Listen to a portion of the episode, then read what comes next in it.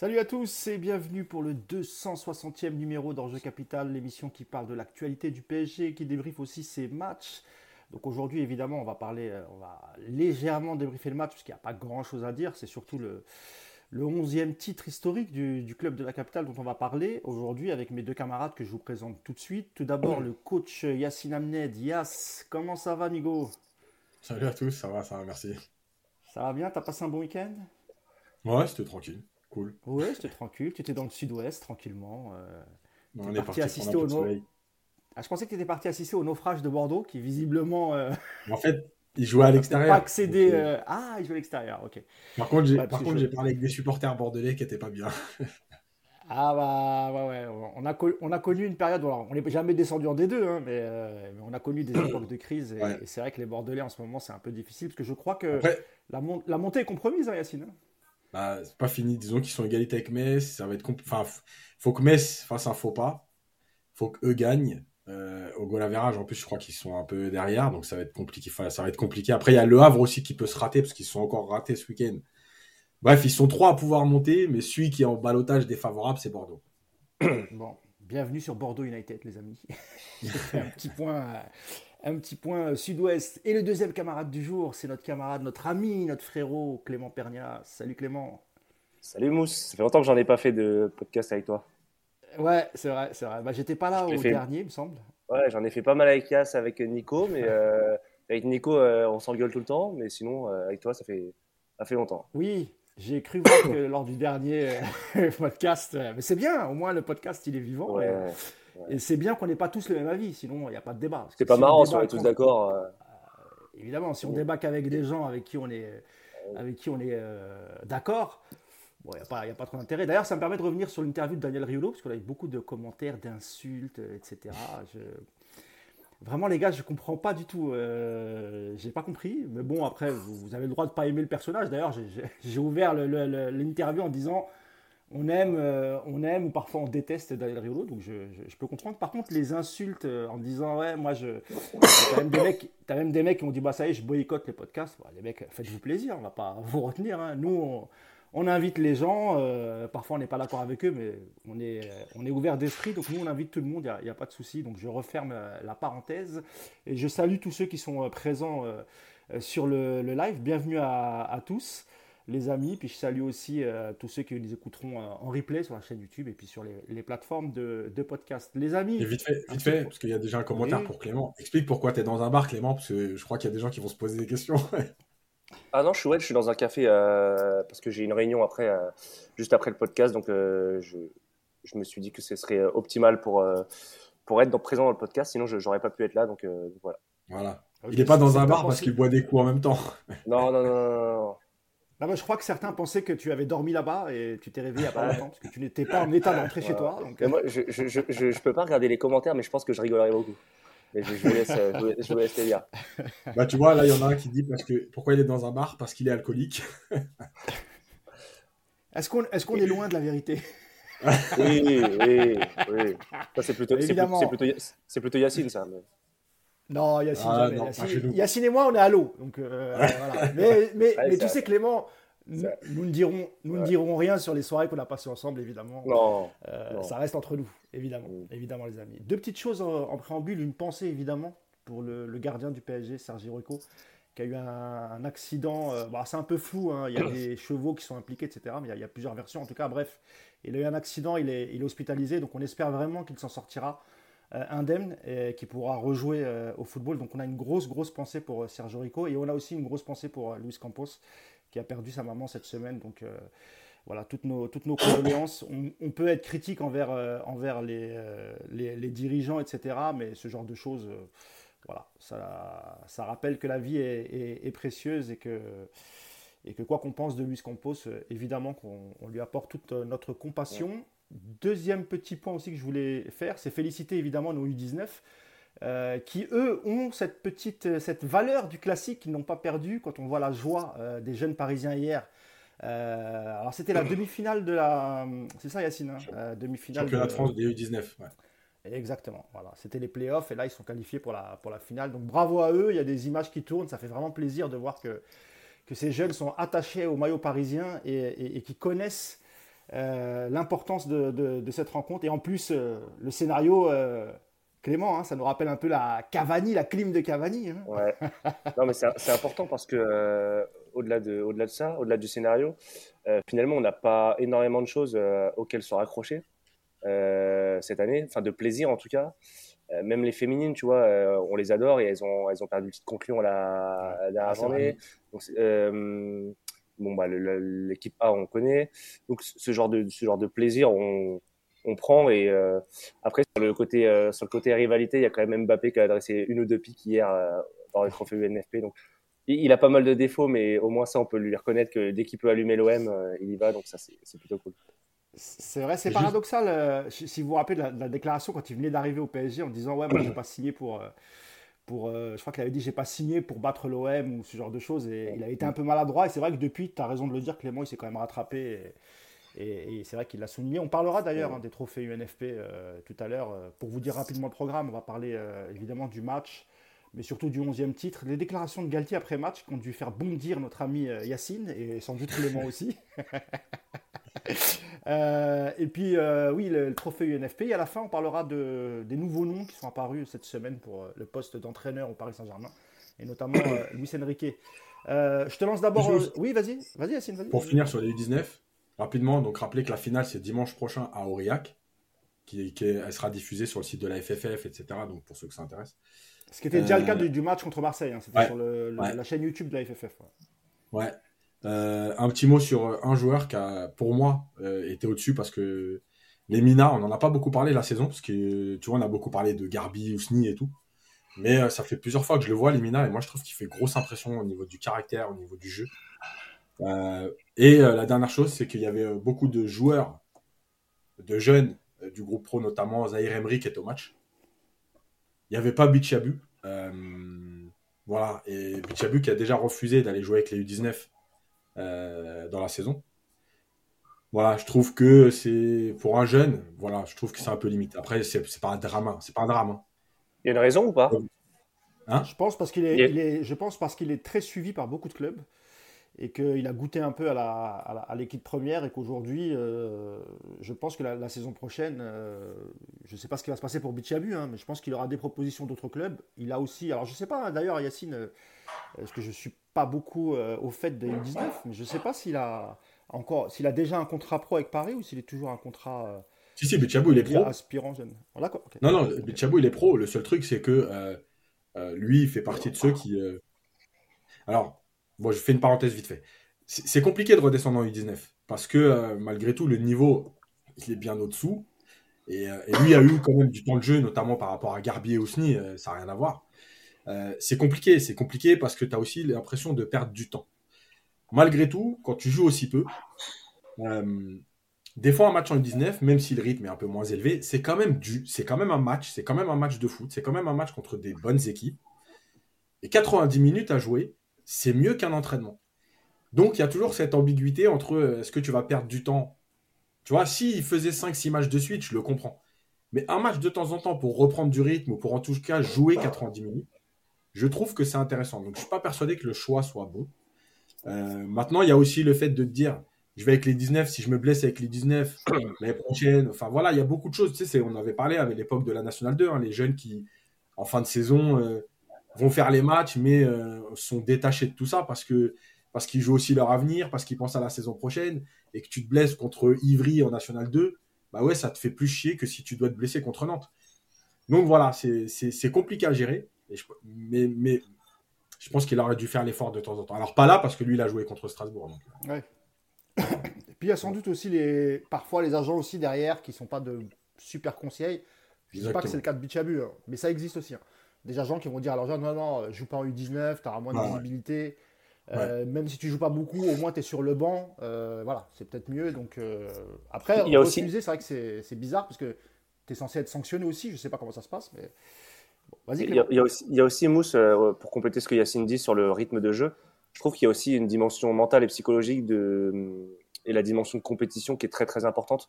Euh, au-delà de jouer 90 minutes ou 80, euh, tu joues un match, donc tu es concentré, en fait, tu, tu, tu, donnes de la concentration, tu donnes de l'implication.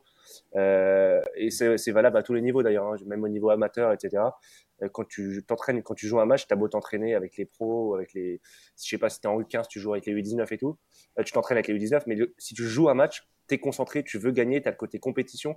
Et je pense que dans un club comme le PSG, c'est hyper important parce que mm. tu dois être compétitif tout le temps si on fait appel à toi, surtout quand tu es jeune, tu vois. Et, euh, et au-delà du rythme, parce que je pense que physiquement, bon, il n'est pas non plus à la ramasse, euh, c'est euh, c'est vraiment cette dimension psychologique et, et voilà. Moi, c'est plus comme ça que je le, je le vois. Il nous a fait une petite passe en retrait face à Strasbourg qui était. Euh, hein et, et, et il est un peu coutumier du fait. C'est-à-dire que c'est pas un mauvais joueur, hein, évidemment. Puis il est jeune, il a une grande marge de progression. Mais il fait, il fait quelques dingueries parfois.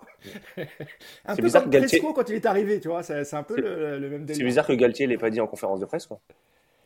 Oui, oui, oui. Il a dû l'allumer à la, mi-temps, je crois que c'était en première mi-temps. Euh, je vais laisser la parole à Yacine pour euh, parler du match. Honnêtement, on va pas faire une heure sur le match, hein, parce qu'il n'y a pas grand-chose à dire. Euh, voilà, C'est un peu comme d'habitude. Moi, je vais être franc avec vous. J'ai pas pu voir le match. Et même si j'avais pu, je l'aurais pas regardé. Ça m'aurait emmerdé de perdre mon temps pendant une heure et demie. J'ai évidemment regardé un bon résumé, ce qui est largement suffisant pour ces matchs de fin de saison. Donc là, vous avez la composition sous les, yeux. Encore beaucoup d'absents, Yacine. Hein. ça, on le, on le, savait. Donc il a dû encore. Euh, Galtier a fait une petite, euh, une petite défense inédite avec, euh, avec Ramos, Bichiabu et. et, et, comment il s'appelle et c'est Danilo, hein, c'est ça, voilà, c'est ça. Et après, du coup, avec la suspension d'Achraf Hakimi, on, retrouve Zahir Emery à droite et à gauche euh, Bernat, et on a un milieu Verratti, euh, Vitinha et, Sanchez, avec une attaque euh, Messi, Mbappé. Globalement, le match, il y a pas beaucoup d'enseignements à, tirer. Ils ont fait le, minimum syndical. On rappelle qu'il fallait simplement un nul, hein, Yacine, pour, pour être champion. Le job a été fait, on va dire, bah, pour une équipe d'épiciers, prendre le, le, point qui te manque, c'est parfait, voilà. C'est une équipe d'épiciers, en fait. C'est un résumé de la saison, c'est-à-dire que techniquement, ça n'a pas été propre. Euh, dans l'intensité, ça n'a pas été terrible. Tu as été gêné par Strasbourg. Tu as encore encaissé un but. Tu pas capable de tenir un score. Tu pas capable de marquer euh, sur les occasions que tu as malgré tout. Parce que, parce que hier, Mbappé a eu du déchet. Enfin, samedi, euh, il a eu du déchet. collectivement, il n'y a pas eu grand-chose. voilà, il te fallait un point. Tu l'as pris. Tu es officiellement champion. C'est un résumé de la saison, voilà. Qu'est-ce que je te dise? Quand on dit d'habitude, tu sais, ils, mènent un 0 ou 2-0, pas plus, et ils en font pas plus parce que, parce que comme je le dis, c'est des épiciers. Bah, en fait, hier, c'est ça. C'est-à-dire qu'il te manque un point et t'as pas envie d'aller chercher une victoire. T'as pas envie de tout donner. Euh, tu, voilà, chacun, chacun dans son coin, chacun fait son match.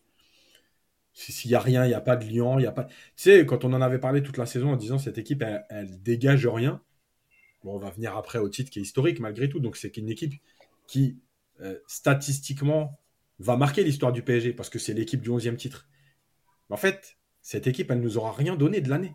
Jusqu'à la 37e journée et ce fameux match qui te donne le titre officiellement, elle ne t'aura rien donné. C'est-à-dire qu'elle ne t'a même pas offert une victoire euh, sur le match du titre parce que finalement, la semaine dernière, on l'avait dit, hein, officiellement, mathématiquement, ce n'était pas fait.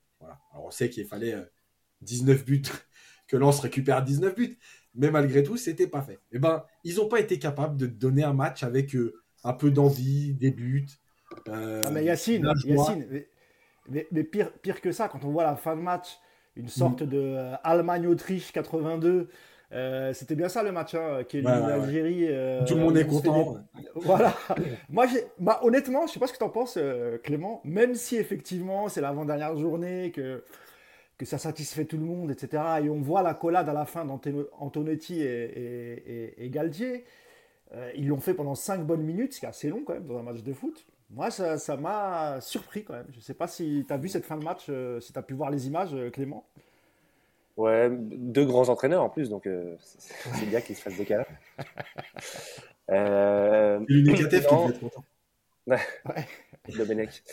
Euh, je ne sais pas ce que, par rapport à ce que dit Yacine, je ne sais pas si cette équipe sera dans l'histoire, malgré le 11e titre. Je ne suis pas sûr. l'histoire et ceux qui rentrent dans l'histoire, c'est les souvenirs, c'est les émotions, c'est ça qui dicte qui est dans l'histoire, ou en tout cas, il y a les faits, mais dans la mémoire collective et les mémoires individuelles. Je pense que, je pense que je ne suis pas sûr que cette équipe sera dans l'histoire. Euh, pour toutes les bah, raisons. Euh, comme, comme, on va faire le débat après sur le 11e titre, euh, Clément, bah, garde tes arguments. La garde des arguments. Un mot quand même, Clément, sur, sur Messi. bon, qui a, fait son match habituel, hein. il a traversé le match, il a mis son petit but sur une, une belle passe décisive de Kylian Mbappé, il faut, faut, quand même le dire. Il en a combien de buts, Yas, Messi? Je sais pas. 16, je crois. 16 buts en championnat, c'est ça ouais. ok. Bon, il met son 16e but euh, malgré tout, tu vois, tranquillement. On, sait que toi, tu es un peu euh, celui de Paris United qui a un peu plus d'affection pour Messi que nous autres. non, mais j'ai le mauvais rôle. non, euh, j'ai pas grand chose à dire. Hein. De toute façon, là, il faut que la saison se termine pour lui, euh, pour tout le monde d'ailleurs. j'ai un peu peur de la dernière journée au parc. Sur les sifflets, tu parles. Hein. Sur les, sur, les sifflets, sur, l'accueil, sur l'ambiance globale. Euh, je, reste sur ma position. Je sais que certains ne sont pas d'accord, mais euh, euh, voilà. Je, je, suis pas sûr que ce soit forcément une bonne chose. Chacun fait ce qu'il veut. moi, j'ai déjà sifflé des gens, etc. Mais moi, j'ai plutôt sifflé une équipe. Quand en 2007-2008, j'allais au parc, je sifflais l'équipe parce qu'elle me décevait. Je suis pas sûr que quand tu es champion comme ça, siffler des individualités, bon, on, verra. Ah, je, T'as dû siffler Kezman quand même, obligé. Non, mais, ah. alors, ah, non, mais c'est vrai, c'est vrai. Mais tu sais quoi, j'ai pensé. Bah oui, on l'a tous sifflé. Ouais, bon, là, je l'ai sifflé, mais tu vois, même, même je vais dire des noms, même un mec comme, euh, un mec comme Landreau ou des mecs comme Sami Traoré, etc., qui étaient, mais euh, franchement, ils nous sabordaient les matchs. Vraiment, ils nous sabordaient les matchs. il y en a, enfin, franchement, ils nous envoyaient en Ligue 2 parfois. Tu te dis, bon, même eux, je les ai pas sifflés. Je, tu, vois, je, me dis, bon, c'est l'équipe qui est nulle, je, siffle. Moi, les, les sifflets sur Neymar, Messi, machin. Bon, bref, c'est un autre débat sur euh, sa, sur sa saison, son match, rien à dire. De toute façon, Messi, il euh, faut que ça se termine. Euh, ça restera pas un grand souvenir au PSG. Euh, le problème, enfin, là où il y a débat, c'est sur ses stats, parce qu'effectivement, elles sont bonnes ces stats. mais le foot ne peut pas être lu à travers des chiffres. Sinon, sinon l'histoire serait différente. Donc, je pense pas qu'on puisse se contenter de, de stats et on puisse, on puisse parler des chiffres pour analyser réellement Messi au PSG. Après, voilà, euh, franchement, il aura traversé. Au contraire de Neymar, qui, euh, où ça a été un peu les montagnes russes, euh, Messi, ça a été assez linéaire, mais linéaire vers le bas, tu vois. Donc, donc il n'y a pas, a pas grand chose à dire, franchement. J'ai un petit commentaire justement sur les, les, je vais le lire. c'est bien bien qui nous dit ça. alors il dit après voilà, on est habitué en, en 94 d'après mon père, donc c'est un, un jeune supporter, donc ça c'est les mots de son père euh, et de ses oncles, le PSG se faisait défoncer et siffler par les supporters car Arthur Georges jouait trop défensif. Yas pourra confirmer, Mousse aussi. Euh, alors qu'il jouait ultra défensif, je pense qu'on est d'accord, hein, Yas c'était un autre, c'était un autre style, ça c'est vrai. Euh, les sifflets, je, sais pas, je, te laisse la parole, Yas. Je sais pas si tu as des souvenirs que En fait, si. Moi, je me rappelle qu'à la mi-temps de certains matchs, il y avait à la mi-temps de certains matchs, il y avait 0-0, ça sifflait, c'est-à-dire que les gens n'étaient pas contents du spectacle. Euh, à la fin de certains matchs aussi où il y avait des matchs nuls, euh, parce que Paris perdait pas beaucoup cette saison-là, mais où il y avait des matchs nuls, ça sifflait. Et c'est d'ailleurs la conséquence qui, de tout ça qui fait que Arthur Georges, malgré le titre de champion, va être remplacé par Luis Fernandez pour la, pour la Ligue des Champions. Euh, parce que Paris cherche un nouveau visage, parce que Paris veut faire du spectacle et que Arthur Georges a construit les bases, mais que oui, il manque cette touche-là. à cette époque-là, oui, le, public était dur était dur. Euh, mais euh, c'était le cas aussi à Sine pour les, euh, les saisons, enfin, les saisons d'après. Hein. Ouais, ouais. Ça, ça, a toujours mais ça, mais ça c'est bien. Ça, c'est bien. Ça, c'est bien, que, hein. ça, c'est bien que le public soit exigeant et siffle son équipe quand elle est mauvaise, quand il a l'impression. Mais voilà, c'est, ça rejoint le débat que je disais juste avant. C'est est-ce que tu siffles ton équipe parce que tu es déçu du comportement général? Est-ce que tu siffles ta direction Ou est-ce que tu te focalises sur un ou deux joueurs? Voilà, moi, c'est, ce que je dis depuis 15 jours à chaque fois quand, quand on en parle tu as raison, et euh, c'est ce que disait Yacine, euh, le, le, parc sifflait pour euh, la médiocrité de la première mi-temps. Et, et, et, s'il y avait match nul en deuxième mi-temps, enfin à la fin du match, ça sifflait pareil parce que, voilà, parce que le contenu était dégueulasse et que, et, que tu vibrais pas. Aujourd'hui, tu perds dans la différence, tu fais match nul un peu dans la différence. Moi, je préférais qu'on siffle, qu'il y ait des banderoles contre la politique sportive, contre ce que tu veux, contre le manque de respect de l'institution. Franchement, tu siffles Messi ou Neymar à dernière journée, ça apportera rien. Je pense que ça sera, ça sera, nul. C'est clair. Il y a quelques. il faut les rentrer les banderoles. Mais, ouais, mais, je suis d'accord, Yacine. Mais chacun fait ce qu'il veut, encore une fois, je le répète, parce que euh, chacun au parc, chaque supporter euh, dépense de l'argent, paye un abonnement, euh, fait des déplacements, dépense énormément d'argent. Donc, encore heureux que chacun fait ce qu'il veut. Si tu veux siffler, même si tu veux siffler, j'en sais rien, moi, Mbappé, tu as le droit, tu vois. Donc, il n'y a, aucun souci. Il y a Jean-Pierre qui nous dit euh, Je confirme pour les sifflets en 94 euh, et il signe JP 71 ans. Donc euh, écoute, c'est vraiment un ancien de chez ancien. Donc salut à toi Jean-Pierre, si c'est vraiment le cas. sur le match, franchement, il n'y a pas grand-chose à dire. Juste peut-être un mot sur Renato Sanchez, Yacine. Je ne sais pas comment tu as trouvé son match. J'ai vu pas mal de commentaires qui disaient qu'il avait fait un, plutôt un bon match, il percutait, etc. Bon, ça arrive en fin de saison, il reste deux matchs. Peut-être un peu d'espoir pour la saison prochaine, Yass. Qu'est-ce que tu en as pensé, toi, du retour de Renato? Bah, Le problème, c'est que, on va dire ce qu'on avait dit déjà au départ. C'est un joueur qui, euh, quand il n'est pas blessé, euh, il a des caractéristiques qu'il n'y a pas au PSG. Euh, dans sa façon de percuter, d'éliminer, d'aller vers l'avant, avec ballon. tu vois, par exemple, Ruiz, quand il a fait des bons matchs, parce qu'il n'a pas non plus été nul toute la saison, il a plutôt fait des différences par la passe. Lui, il est capable de le faire par la percussion balle au pied, et, c'est un profil qui a très peu. Euh, il y a peut-être Zaire Emery qui, qui, est capable.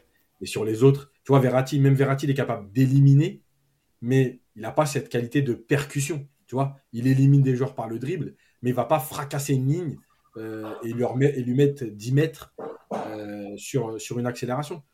Donc il a des caractéristiques. Effectivement, tu vois bien qu'il y a quelque chose de, de spécial et qu'il apporte, mais le problème c'est que c'est toujours pareil. Si c'est pour faire 6 matchs dans l'année et en plus, les matchs qui comptent pas, parce que finalement, il aura pratiquement pas joué en Ligue des Champions, etc.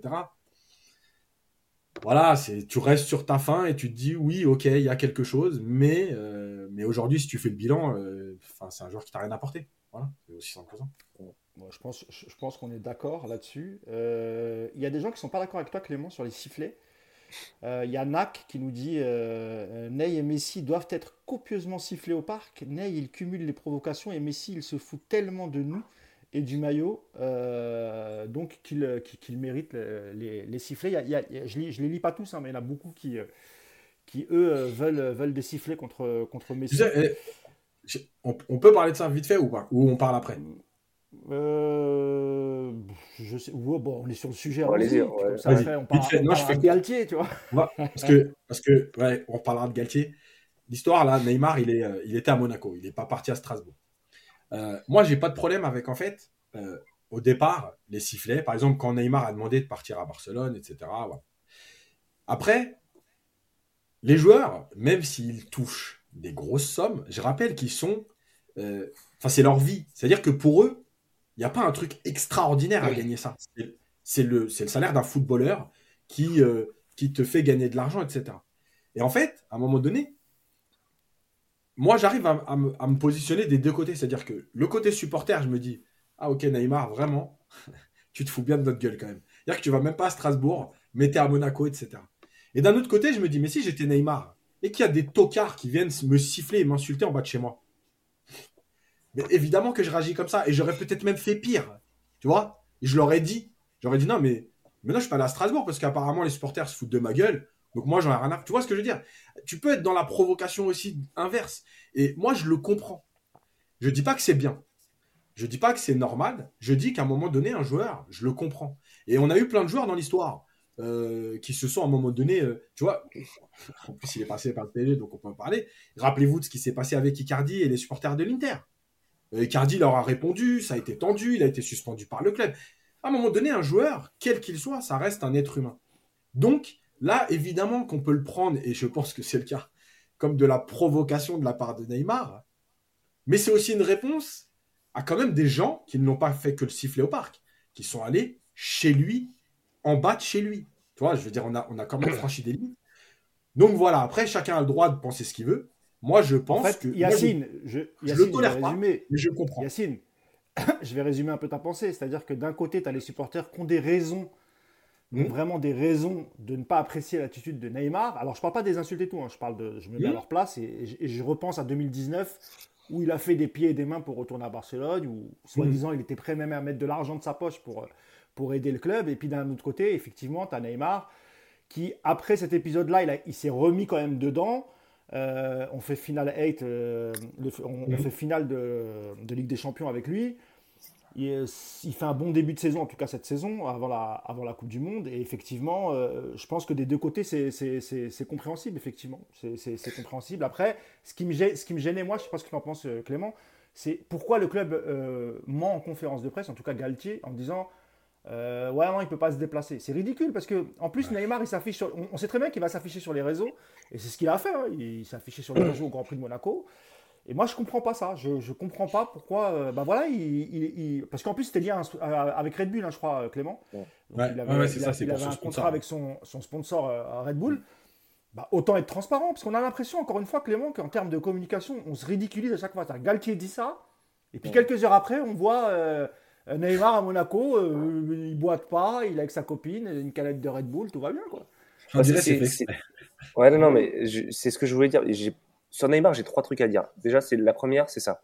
C'est que Galtier, il s'est encore bidonné en, conférence de presse en disant, euh, en disant ça, en disant ces mots-là qu'il peut pas se déplacer, alors que voilà, on le voit rendez-vous. Donc ça, cristallise la colère euh, sur ce cas-là concernant Neymar. La deuxième chose que je veux dire, c'est que Neymar, il est provocateur dans la vie comme il est sur le terrain. C'est sa nature. Il est comme ça. Il est chambreur. C'est un provocateur. Vous le voyez sur le terrain. Il, veut dribbler. Il veut, euh, il veut aller provoquer. Il veut aller, il veut aller presque se bagarrer. Tu vois. Bah, dans la vie, si, si jamais il voit que, que les supporters l'insultent, euh, vont devant chez lui, le critiquent tout le temps, il va être comme ça. Il va, il va, il va répondre par le, par le même ton, par la même chose. Par... Hier, sur ces, je sais pas si vous avez vu, moi je le suis sur Insta. Franchement, c'est ironique tous ces postes sur la Ligue 1, champion de Ligue 1 et tout. Il n'en a rien à foutre. Il est, dans le troll. Il est dans le troll. Il est dans le troll. Et la troisième chose que je veux dire sur Neymar, c'est que le problème de Neymar et de, des supporters, sont bien, c'est que c'est l'histoire d'une grande frustration. C'est qu'en fait, les supporters du PSG, mais tous à 99%, ils adorent Neymar, de base. Ils adorent Neymar. Neymar, c'est un joueur qu'on adore. Il est tellement dans l'ADN PSG. C'est le, le, Brésilien, technique, magicien, euh, qui est là pour faire vibrer, qui procure des émotions. Les supporters, ils préfèrent 100 fois, mais les vrais, hein, je pense, 100 fois Neymar à Mbappé de base. De base, quand ils arrivent les deux, etc. Le problème, c'est que Neymar, il nous a pas montré tout ça parce qu'il a été blessé, parce qu'il a même pas joué 50% des matchs, parce qu'il y a eu tout ce que tu as dit, les volontés de départ et tout. Donc ça crée une énorme frustration euh, autour de lui, et cette frustration, elle se transforme chez certains en détestation. Donc voilà. Ça, c'est pour Neymar. Pour Messi, pour moi, c'est complètement différent. S'il n'avait pas été au PSG, mais ailleurs, ça aurait été la même chose. C'est juste que le mec, il est comme ça. Euh, même à Barcelone, d'ailleurs, il était comme ça, il marchait sur le terrain, il monte pas ses émotions. Euh, bon, voilà, en plus, il n'a pas été bon dans les, dans les grands rendez-vous. Donc voilà, mais je pense que Messi, quand on dit foutage de gueule, à part l'histoire Arabie Saoudite, foutage de gueule, non, c'est juste qu'il est, comme ça, en fait. Lui, lui, il se rend pas compte de qu'il se, fout, se fout de la gueule des gens. Après, D'ailleurs, il, était, il était hier au, concert de Coldplay à Barcelone, pendant que et ses camarades étaient au trophée UNESCO. Et lui, et, lui, et lui, maintenant, il se fait traiter de fils de pute, donc il va encore moins faire d'efforts, mais bon, ça, c'est normal, quoi. Mais, euh, oui, puis, et puis à Barcelone, euh, il a grandi avec ce club. il est arrivé très jeune, il a gagné des titres. Euh, donc après, il, et après il, a, il a acquis un statut qui était hors norme à Barcelone. Mais à Barcelone, il ne montrait pas non plus ses émotions. Il était pas, oui, mais quand même. Été comme ça. quand même, Steve, quand tu as, en Ligue des Champions ou face à Madrid, tu voyais quand il marquait, c'était, tu voyais, il courait dans tous les sens. Ouais, mais, mais, mais voilà, mais c'est normal. Après, il arrive au PSG dans, les circonstances qu'on connaît. Il a, il a, 33 ou 34 ans quand il arrive. Il a, il a tout remporté avec Barcelone. Euh, et puis, tout le monde sait que s'il est venu à Paris, c'est qu'il n'y avait que Paris pour euh, payer son transfert. Si, si, si, n'était pas Paris, ça aurait été sans doute un autre club. Puis lui, lui je pense que lui, il y, a une, énorme déconnexion, je pense. Déjà, pour lui, pour son entourage, pour les, ses fans. Et quand je dis ses fans, c'est ses, euh, fanatiques. parce que le mec est champion du monde. On je sais pas si on se rend compte, mais le, mec est, c'est le Graal quoi pour lui. Enfin, c'est énorme. on, a, tous vécu la Coupe du Monde. Euh, le mec, c'est une idole. Et en fait, d'un côté, il se fait siffler. Enfin, il y, a une forme de, je pense, d'incompréhension complète euh, dans, dans, le clan Messi, dans l'entourage Messi. Euh, et, voilà, c'est pour ça que je pense qu'aujourd'hui, il, y, a une forme de, point de non-retour absolu. Quoi. Bon, écoute, on verra. Normalement, l'épisode devrait bientôt s'achever, se, terminer. on en saura un peu plus, mais bon, 99%, on peut, on, peut dire qu'il va quitter le club. Il reste 1% parce qu'on parlera de la piste Luis Enrique. Donc, est-ce que, cette piste pourrait faire changer d'avis euh, le joueur et le club? On en parlera tout à l'heure. Euh, et pour clore ce match, euh, évidemment, je voulais parler de la déclaration de, Christophe Galtier en, fin de match. Alors qu'il a dit, il a, dit beaucoup de choses. Hein. En gros, pour résumer, pour résumer, il a dit oui. Ça peut pas être une saison ratée parce que les saisons ratées, c'est quand le PSG n'a pas été champion. Donc euh, aujourd'hui, le PSG est champion, donc ça ne peut pas être une saison ratée. Il a expliqué qu'il avait eu beaucoup de difficultés, que c'était une année de Coupe du Monde et que quoi qu'il arrive, c'était c'était pas facile. Mais surtout la phrase qui nous a qui nous a fait tiquer, hein, Yacine. c'est que le Christophe Galtier euh, a dit en conférence de presse que selon lui, il méritait de continuer une deuxième saison au, au Paris Saint-Germain. Alors, pour garder les arguments de Yacine à la fin, parce que je sais que ça va monter crescendo, il va pouvoir nourrir son argument pendant que Clément nous dit ce qu'il en pense. Euh, on a l'impression, Clément, que, Christophe Galtier, il a, il a un peu déconnecté. Quoi. Il, il, est complètement à côté de ses ponts. Parce que là, ce, dont il parle, ce dont il parle, c'est un peu hors sujet. un peu de bruit, Clément, derrière. Ouais, bon, c'est pas très grave. Ça va, ça va. C'est supportable. Euh, et surtout, et surtout on a, enfin, il n'a pas compris que surtout il n'y avait aucune identité de jeu et qu'on s'est fait chier pendant. On n'a pas eu d'émotion cette saison, Clément, quoi, avec Galtier. Lui, lui, ce qui est exceptionnel, je trouve, c'est le niveau de sa communication, enfin la transformation entre le début et aujourd'hui. Au début, c'était mais la perfection. Il disait tout ce que les supporters voulaient entendre. Enfin, la perfection, du moins, c'est très bien. Tout ce que les supporters voulaient entendre. Il parlait d'institutions, il parlait d'idées de jeu, il parlait de système, il parlait de respect de, des, valeurs, respect de l'autorité, etc. Et là, aujourd'hui, aujourd'hui, il a atteint un niveau, mais en fait, il fait tout à l'envers. Tout à l'envers. Déjà, déjà, déjà, la prétention. Je mérite de continuer. Je ne suis pas sûr que ce soit une bonne, bonne manière de fonctionner. Je ne suis pas sûr que des grands coachs, même les plus grands d'Europe, auraient, auraient tenu une telle phrase. Ça, je ne suis pas sûr. Ensuite, euh, oui, forcément, il y a une forme de. Il y a une forme de... Désolé, je, coupe parce qu'il y, a un peu de bruit autour de moi. Euh, ah bah, tu veux, tu veux qu'on laisse Yacine d'abord euh Ouais, laisse Yacine, laisse Yacine, je ne veux pas être coupé, c'est pour ça. Bah, tu, tu, peux couper juste au micro si tu veux, Clément. Ah, il est carrément parti. ah oui, il est là, c'est bon. Bah vas-y, alors sur, euh, sur, sur, la fameuse phrase où il mérite, selon lui, de, de rester, de rester au PSG. Bah écoute, moi aussi, je mérite d'entraîner le PSG et moi aussi, je mérite de gagner beaucoup d'argent. Euh, moi aussi, je me donne beaucoup dans tout ce que je fais. Donc, en fait, je vois pas la différence entre lui et moi. Quoi. Ah, peut-être les, idées sur le jeu, euh, ça, c'est ça qui vous différencie. Euh, non, mais en fait, il, est. Alors, il y a deux choses. La première, c'est qu'il est obligé de dire ça. Parce qu'il y a quand même, malgré tout, un chèque de 10 millions qui l'attend s'il se fait virer et s'il part pas. Parce que s'il dit évidemment, j'ai tout donné, je suis, je suis rincé, euh, je dois partir. Le club ne va pas lui dire, bah écoute, tiens, pour ton chèque de, de 10 millions, ils vont lui dire, ah ouais, t'en peux plus, euh, on va négocier, donc à la fin, euh, tu n'auras pas ton chèque. Donc ça, c'est la première chose. Mais évidemment que là, la deuxième chose, c'est qu'il est plus du tout lucide. Quand il dit, je me suis donné à fond. Mais en, fait, heureusement. Mais en fait, qu'est-ce que tu t'es donné à fond? De quoi? Puisque tu n'as pas pris de décision sur les compos d'équipe, tu n'as pas pris de décision sur le jeu, t'as pas pris de décision sur les évolutions.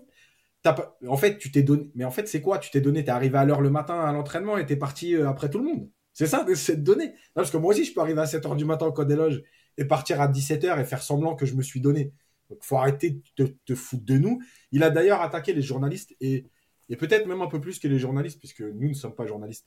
Euh, peut-être un peu plus, donc les, les, les, médias alternatifs, on va dire, parce qu'il a dit euh, Vous avez été très dur avec moi, euh, parfois euh, à la limite, tu vois.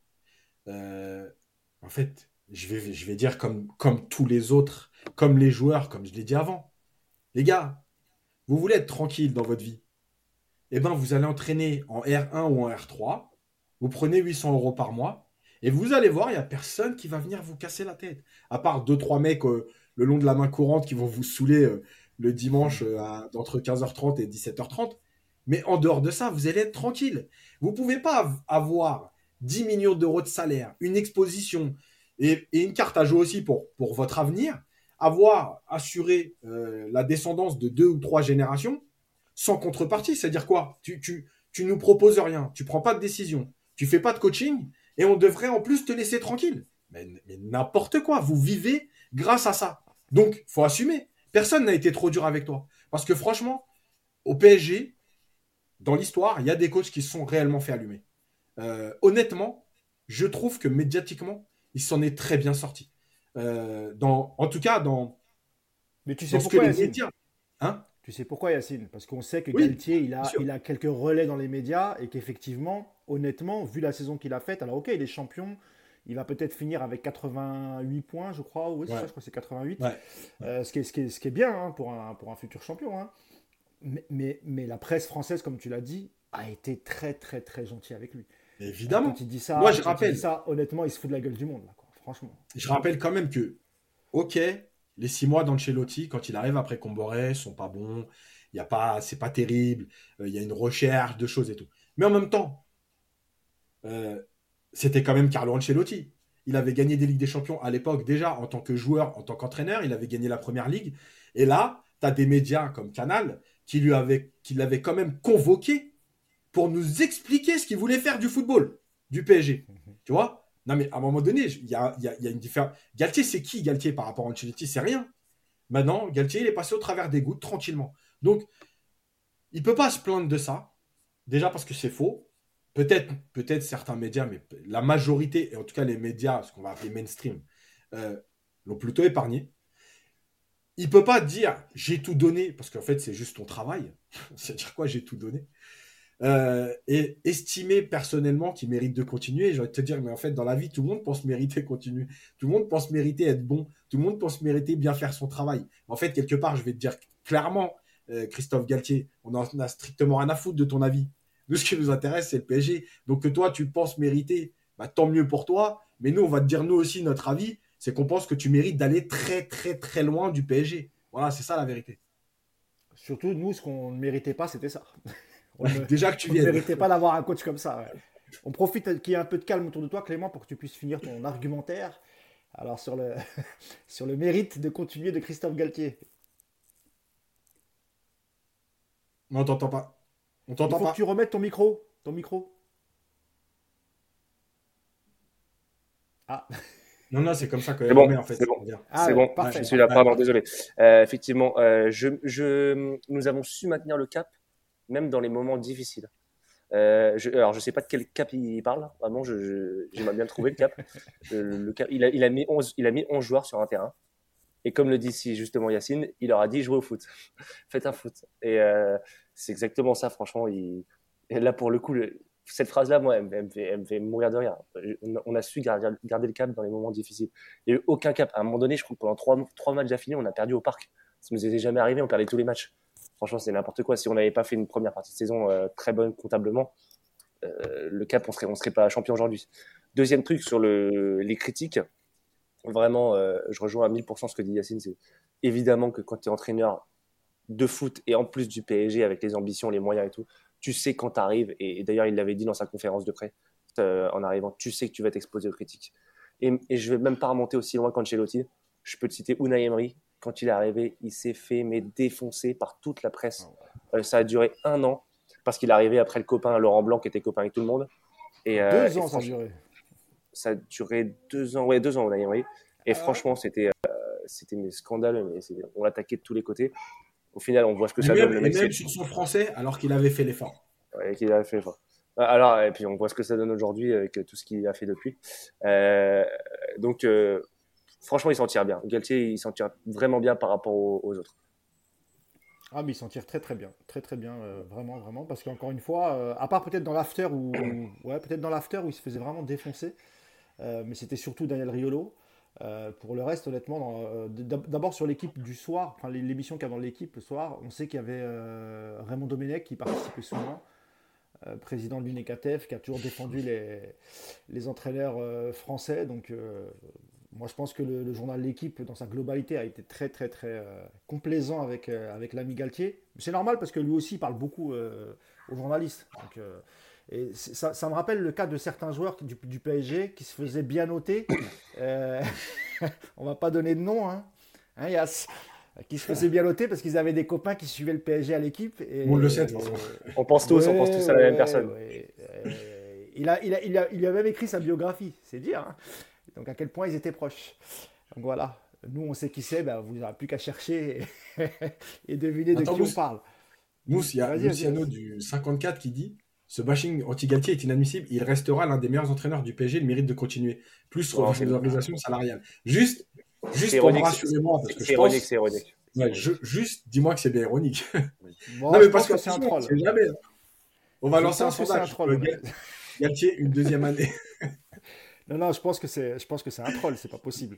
Euh, non, non je, ne peux pas y croire. Je, sinon, c'est pas un supporter parisien, c'est un supporter marseillais, je ne sais pas. Donc, euh, voilà. je pense qu'on a fait un peu le tour, mais en tout cas, c'est vrai que cette, euh, cette, cette de Galtier, elle est un peu lunaire, et, de toute façon, je pense que le, si, s'il y a limogeage, on le saura assez rapidement. Et d'ailleurs, en fin de podcast, on va parler des on en a déjà parlé, mais il y a comme il y a, des, il y a Luis Enrique qui vient de rentrer dans la danse, on, en parlera euh, tout à l'heure.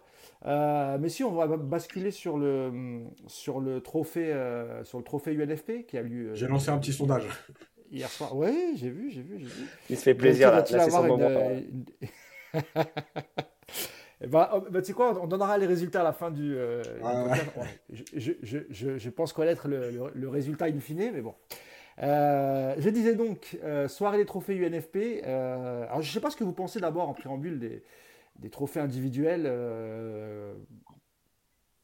il y en a beaucoup, par exemple, même au moment du Ballon d'Or, beaucoup disent oui, non, les trophées individuels, c'est un sport collectif, etc. Bon, là, ça fait longtemps que ça existe. moi, je n'ai pas regardé la soirée. Je ne sais pas si certains d'entre vous l'ont regardé hier soir. ça fait, je crois que c'était sur Prime Video, hein, la, la, cérémonie. Euh, il y a Kylian Mbappé qui a reçu le trophée du meilleur joueur, donc euh, quatrième fois d'affilée, c'est un record. Hein. Euh, et, on parlera aussi de la déclaration sur son avenir qui était, qui était plutôt intéressante. sinon, côté parisien, on a eu dans l'équipe type, je crois qu'il y avait, il y avait Ashraf Hakimi, Messi, il me semble. Nuno, Mendes. Nuno Mendes, lui, et, et, a aussi eu le prix du meilleur espoir. Mm. Euh, je ne sais pas si tu veux en dire un mot sur les, sur les trophées dans sa globalité. Euh, ce que tu en penses, toi, Clément Est-ce que c'est. Euh, alors, moi, sur, sur, ta première question par rapport aux récompenses, c'est très personnel. Je, je sais mm. que chacun a son avis là-dessus. Moi, je déteste ça. Je déteste ça et je pense que je suis incapable de citer les classements des ballons d'or et tout. Je, pour moi, ça n'a aucun sens. surtout que moi, le profil de joueur que j'aime, c'est en général le profil de joueur qui n'est pas désigné vainqueur, type, hormis une exception, euh, Modric, qui a été élu en 2018. Et moi, j'étais pour lui cette année-là parce que pour moi, c'était vraiment le meilleur de loin. Sinon, c'est jamais le type de joueur que j'aime parce que moi, j'adore les. Je suis plus les milieux, les créateurs, les pastorés, les, mecs comme ça, tu vois.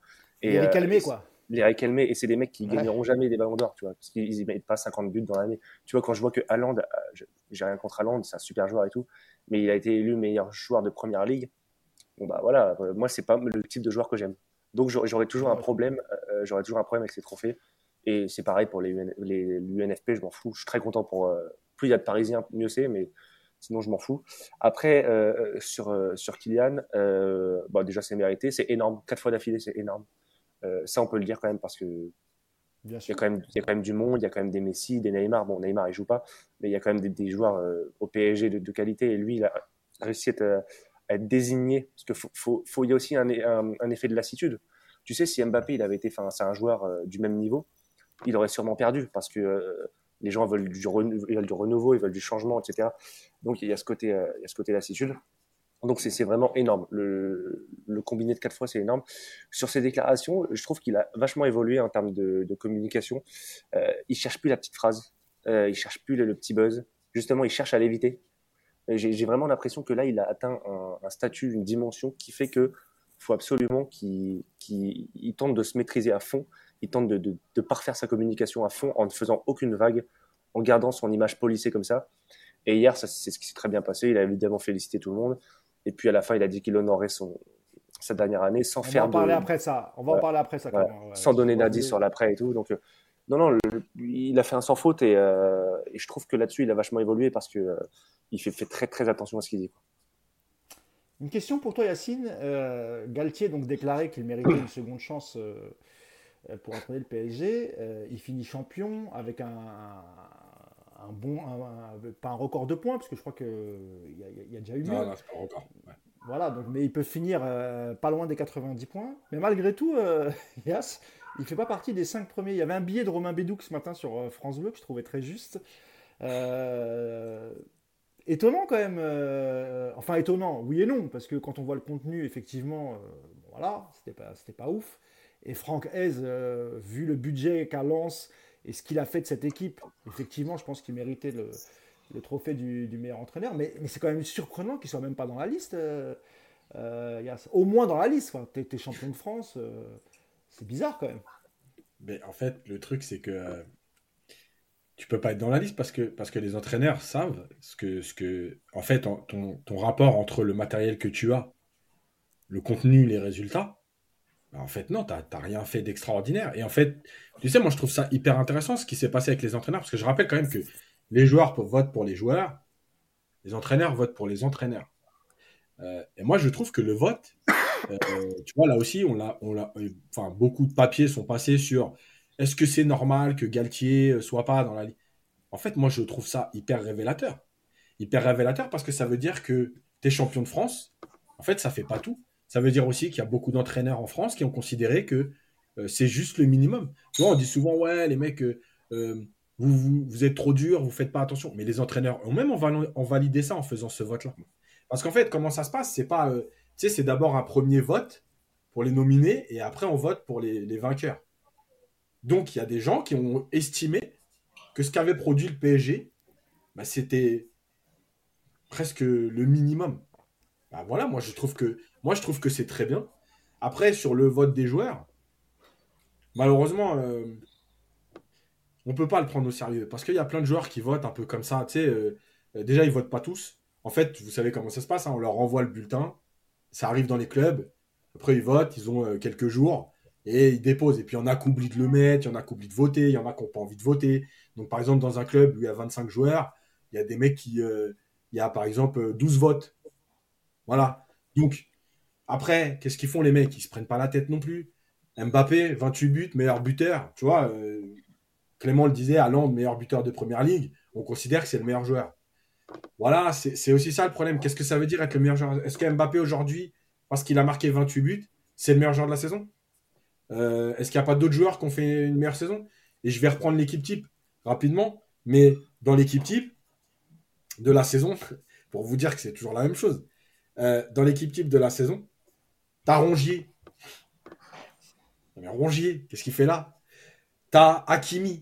Hakimi va me faire croire quand même que c'est potentiellement sur les trois dernières saisons, tout ce que... mais cette saison, Hakimi, c'est pas le meilleur latéral droit du championnat. Euh, pourtant, je suis, d'accord avec toi, euh, Yacine, sur Hakimi, et pourtant c'est un compatriote à moi, quand même, euh, marocain et tout, mais c'est vrai que retrouver Hakimi, alors soit ils n'ont pas trouvé de, latéral droit bon parce qu'ils se prennent pas la tête qu'Hakimi, ou ils votent sur le nom, effectivement. Eh parce qu'il a été demi-finaliste de la Coupe du Monde, il a joué dans des grands clubs, formé au Real, etc. Donc, ouais, c'est vrai que c'est voilà. surprenant. Messi, après, tant, mieux pour lui. Après. Ouais, ouais, non, mais bien sûr, ça après, voilà. Messi, il est, pas, il est dans l'équipe type. Thuram, Thuram de Nice, bon joueur, pour potentiel. Mais la saison de Nice, comment, un mec, comment Thuram il peut être dans l'équipe type de la saison? Tu vois? Donc, c'est pas sérieux. C'est pas sérieux. Euh, tu vois, par exemple, il y a quelqu'un qui dit là, t'aurais Mickey en latéral. Euh, tu vois, par exemple, la saison de Sotoka, même s'il joue pas tout le temps euh, couloir, mais sa saison, elle est meilleure. Dans l'engagement, dans l'envie, dans la justesse. dans Tu vois, c'est ça. Pour moi, c'est ça la saison. Encore une fois, si tu me dis aujourd'hui, je suis coach, tu me dis, tu veux Sotoka ou Hakimi? Évidemment que je prends Hakimi. Mais si je suis, honnête et que je juge la saison par l'activité, la justesse, euh, ce qu'il a proposé, etc. Frankowski aussi, voilà, qui a plus, qui a plus joué latéral même que, que, le Sotoka, parce que Sotoka, il dépannait plus. Voilà, Frankowski fait une meilleure saison au poste. Au poste. En plus, dans ce rôle-là, parce que Lens a beaucoup joué avec trois défenseurs. Donc, dans le même, euh, état d'esprit un peu que le PSG, avec le coup de joueur de couloir, évidemment que Frankowski fait une meilleure saison. Donc, c'est ça qui est pas logique, tu vois. Donc, en fait, moi, ces trophées-là, je l'ai déjà dit mille fois. Moi, il m'intéresse pas. Il m'intéresse pas parce que, tu vois, par exemple, moi, je préférais. alors, le meilleur entraîneur, pourquoi pas. Mais tu vois, par exemple, je préférais qu'on vote pour l'équipe qui vous a procuré le plus d'émotions, le plus de, de spectacles. Tu vois Ok, là, là, ça me paraît cohérent parce que tu vas juger une équipe, parce que tu vas juger un contenu global, parce que tu vas juger un projet, parce que tu vas juger aussi ce qui fait le football, c'est-à-dire un état d'esprit. Là, en fait, on, valide le fait que un joueur est presque plus important qu'un collectif. Euh, tu vois, Mbappé, il est élu quatre fois meilleur joueur du championnat. Qu'est-ce que ça veut dire? Et puis encore une fois, Mbappé, ok, il marque 36 buts. Mais euh, les autres joueurs qui lui font les passes, ils n'existent pas. Tu vois? Est-ce que c'est plus dur euh, d'avoir des passes décisives avec Mbappé ou euh, avec l'attaquant de, de, de, de, Toulouse ou de, ou de Angers aujourd'hui? Tu vois, je veux dire, si moi, si je suis milieu de terrain à Angers. Yacine, il y a, y a, la casette aussi qui est, qui est, juste derrière lui, il me semble. Bien sûr. parce que c'est pas encore fini hein, le titre de meilleur buteur, il me semble. Voilà. Ben, tu vois d'ailleurs la casette, avec la saison de Lyon, est-ce que la casette a plus de mérite d'être à 27 buts avec la saison de Lyon ou Mbappé au PSG, dans ce PSG, avec 28 buts? C'est quoi le meilleur? Tu vois, donc il y a plein de, de, trucs, moi, qui me dérangent. Je, voilà. Moi, je suis. Bah, après, attention, Yacine, là-dessus, je suis pas trop d'accord avec toi parce que euh, Neymar longtemps blessé. Messi, effectivement, il a mis quelques passes des tout, mais, mais c'est vrai que cette année, au vu du, de l'effectif du PSG, on peut pas dire que on peut pas dire que Mbappé euh, ait été super entouré. Euh, tu vois ce que je veux dire? Euh, La casette, il vient de Lyon. Lyon, ils ont quand même un, un, budget. Alors, ils l'ont mal utilisé, sans doute, hein, Yacine, hein, tu vois. mais malgré tout, il y a quand même des bons joueurs. Il y a quand même des bons joueurs dans cette, dans cette équipe lyonnaise. Ah ouais, mais il y en a plus au PSG, non? Oui, je suis, je suis, je suis, d'accord. Mais ce que je veux dire par là, c'est que cette saison, Mbappé, il a beaucoup marqué sur des actions individuelles. Euh, il y a eu évidemment des passes Messi et tout, mais, en termes d'animation, tu vois ce que je veux dire On s'est fait chier, il n'y a pas eu grand-chose, et c'est souvent des exploits individuels. Euh, donc il, s'en est sorti aussi. Euh, c'est pour ça que je suis pas trop trop trop d'accord. Après, l'effectif du PSG est plus relevé que celui de Lyon. Là-dessus, on est d'accord. Et, c'est vrai que la casette, après plusieurs saisons en Angleterre, qui revient dans un, club qui, est en crise depuis 2-3 ans, Évidemment qu'il a du mérite. Là-dessus, on est d'accord. Je pense que la je pense d'ailleurs, euh, Clément. Je pense que la casette, euh, il n'existe pas dans le foot français. le mec, il est, il est boycotté de, par, boycotté de partout. Lui, je pense que lui, c'est un ah, fantôme. Lui, il, je, il y a un, je pense qu'il a fait un truc qu'on ne sait pas. Ce mec-là, il n'existe pas. Après, euh, là où je rejoins Yacine, c'est que tu regardes les quatre nominés, c'est quatre attaques. Enfin, dans les, dans les cinq nominés, quatre attaquants. C'est David. Moi, j'ai rien contre David, contre Messi, contre. Euh, c'est qui l'autre? C'est euh, euh, Mbappé, j'en ai oublié un.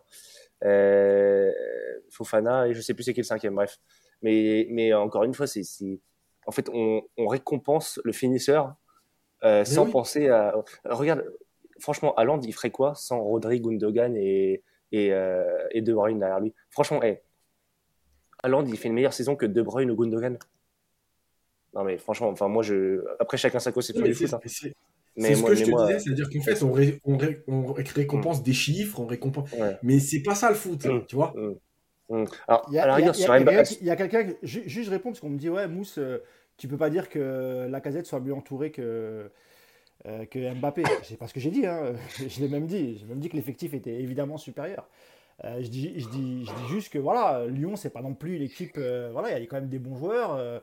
Et c'est une équipe qui est en crise depuis 3-4 ans. Donc euh, je suis d'accord avec Cassine, hein, ce qu'a fait la casette euh, à Lyon après euh, beaucoup d'années d'absence en étant à, Arsenal, évidemment que c'est très bien. Et puis d'ailleurs, il est encore possible qu'il finisse meilleur buteur. Hein. Il reste encore une journée, on ne sait pas ce qui va se mm. passer.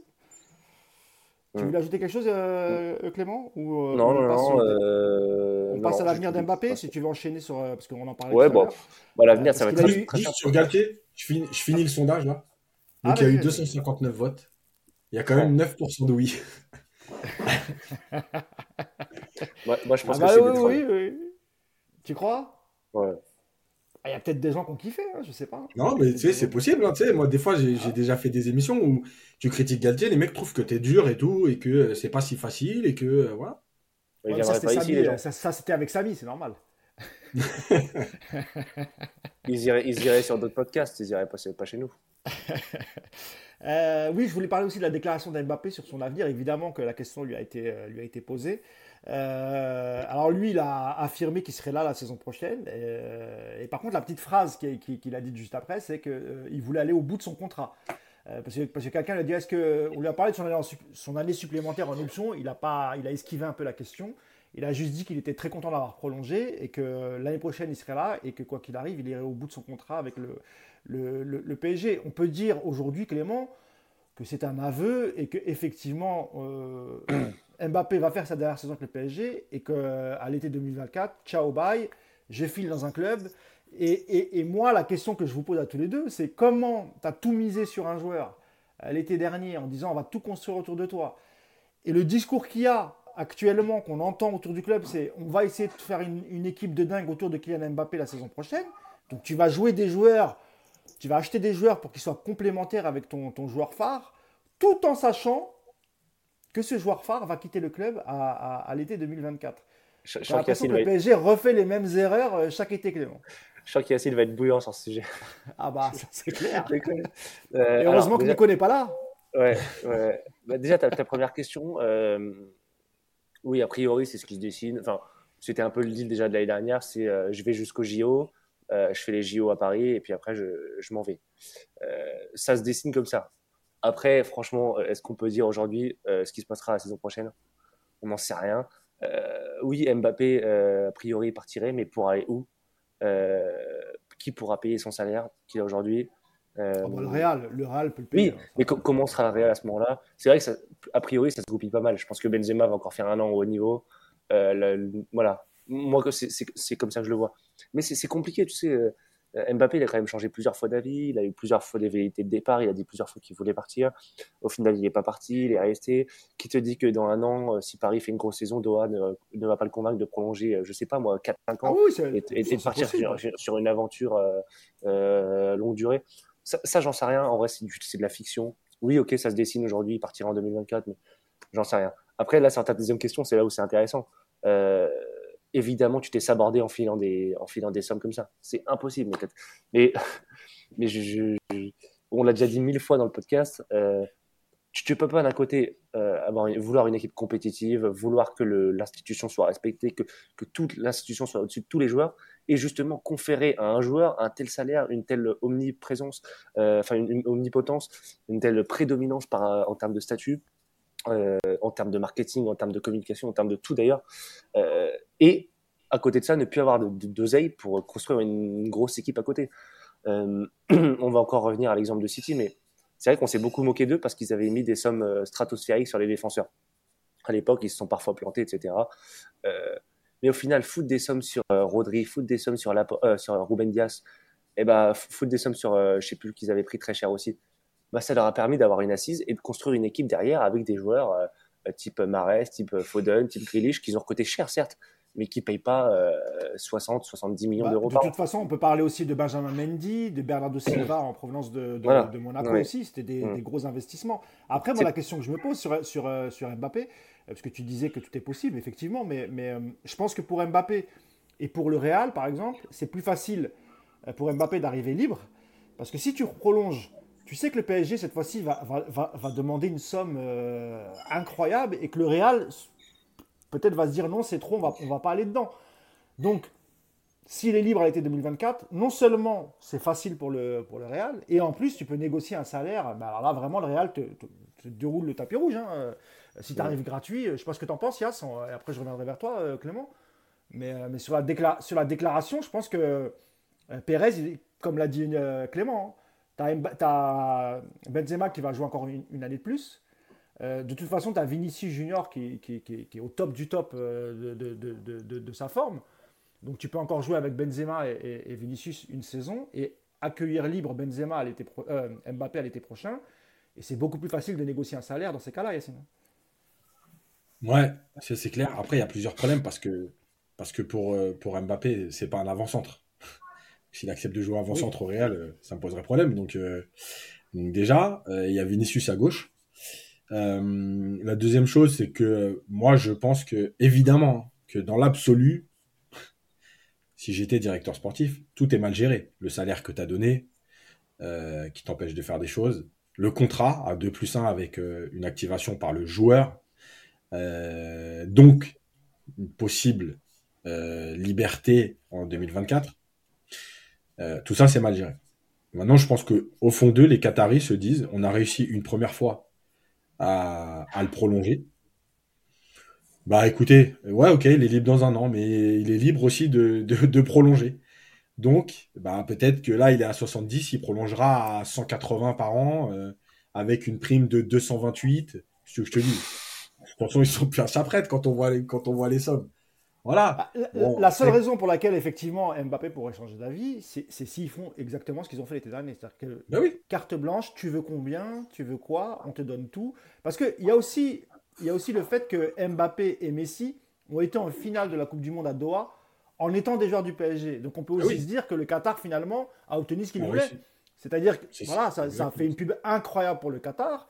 Et, en plus, les deux finalistes, les deux joueurs les plus importants de l'équipe de France et de l'Argentine, c'était Messi et Mbappé.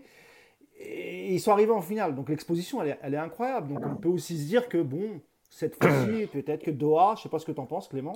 Bah, ce que j'allais dire, c'est que. ils se on va reconstruire avec d'autres joueurs, quoi, en fait. Tu vois. Mais déjà, euh, déjà qu'aura fait du, du, PSG le Qatar dans un an? Parce qu'on parle, on parle, de, on parle depuis un bout de temps de, de cession de, cessation de certaines parts, euh, d'arrivée d'autres investisseurs. Ça se trouve, euh, de, on parle aussi de, du Qatar, du Qatar dans d'autres clubs, d'autres grands clubs européens. Euh, qui nous dit que dans un an, c'est pas le PSG qui va dire non, non, on veut pas prolonger Mbappé. Et on réoriente complètement la politique sportive autour de autour de joueurs moins chers, etc. Parce qu'il y aura d'autres investisseurs qui auront dit non, non, on met pas autant sur Mbappé parce que le Qatar aura pris, je sais pas moi, je sais, sais même pas quel club sera en vente, mais on ne sait pas en fait. Donc, franchement, le problème, euh, là où je rejoins, là où je rejoins encore Yas, c'est que là-dessus, sur l'extra sportif, ils ont repoussé les limites chaque année. Franchement, ils ont, ils ont, ils ont rendu l'impossible possible à chaque fois. Ils ont pris Neymar 222, la même année, ils ont pris Mbappé alors que c'était pas possible. Après, ils ont pris Messi alors que Messi au PSG, c'était impossible. Euh, ils prolongent Mbappé alors que c'était impossible. En fait, ils font que de l'impossible. Euh, la seule chose qu'ils n'ont pas faite encore, c'est prendre Zidane ou Guardiola. Et, mais qui te et, racheter le et racheter le Parc des Princes, ça. Et racheter le Parc des Princes. mais, euh, mais non, mais en tout cas dans les opérations de communication liées aux joueurs, c'est-à-dire faire des gros coups par rapport aux joueurs, ils ont ils ont rendu l'impossible possible à chaque fois, euh, avec les résultats qu'on connaît, malheureusement. Mais euh, donc on sait pas, on sait pas. Il y, a, trop de points d'interrogation, il y a trop d'énigmes dans ce dans ce truc. Ce qu'on sait, c'est qu'Mbappé sera, Mbappé sera là l'année prochaine. Excusez-moi, j'ai fait tomber mon téléphone. C'est tout, un micmac pour caler mon téléphone. Juste une parenthèse, Clément, tu me dis, hein, comme je sais que tu as un rendez-vous, n'hésite pas hein, si tu dois. 14h, 14h30. 14h30. Ouais, ça va alors. Ça va, ça va. Sur la, sur la question de l'entraîneur, Yacine, euh, oui, sauf si tu voulais finir, pardon Clément, je interrompu. Non, je dis qu'il y a trop, il y a trop de, l'équation, il y a trop d'inconnus et on peut pas, on sait juste que Mbappé sera là la saison prochaine. Voilà, ce qui a priori est pas mal à court terme pour le PSG. Après, euh, le reste, on, ne peut pas savoir encore. Et justement, euh, Yacine, la, présence d'un joueur comme Mbappé la saison prochaine, dont on sait qu'il est le, au cœur du projet, hein, c'est la tête de gondole du, Paris Saint-Germain. Le, PSG, normalement, devrait se séparer de Galtier.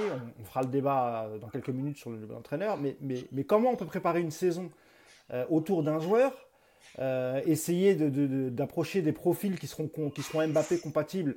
Et surtout, je pense qu'il faut aussi l'aval du joueur, parce qu'on a bien senti que cette saison, il n'était pas content du recrutement.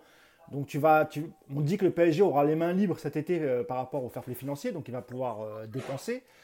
Euh, il y a une rumeur sur Vlaovic, on en a parlé il n'y a pas longtemps, que le PSG pourrait aussi se mettre dessus, etc. mais c'est quand même curieux de, construire une équipe autour d'un joueur dont tu ne sais même pas s'il il prolongera l'été d'après. Ça peut être dangereux, ça, Yacine, en termes de politique sportive et de, et de projets à, à, moyen ou long terme. Ouais, c'est dangereux, mais en fait, c'est là qu'on se rend compte que euh, finalement, il n'y a pas de politique sportive. Qu'on fait que, euh, que du coup par coup. Voilà, cette année, il faut faire une équipe. On a raté l'année dernière. Il faut faire une équipe cette année autour d'Mbappé. Il a encore un an de contrat. On le fait. Et puis, tant pis, s'il s'en va l'année prochaine, eh ben, eh ben, on avisera, on improvisera encore. Voilà, en fait, c'est le fonctionnement du club en fait qui est catastrophique. Donc, euh, si tu veux, nous, dans l'absolu, quand tu, quand tu penses à la politique sportive d'un club, tu te dis c'est incohérent. En fait, quand tu Regarde ce que fait le Qatar depuis 5 ans. En fait, tout est cohérent. Voilà, tu fais des coups. Tu fais des coups et tu te dis, on verra bien. Donc, tu as prolongé Mbappé euh, l'année dernière et ça a été ton coup de l'été.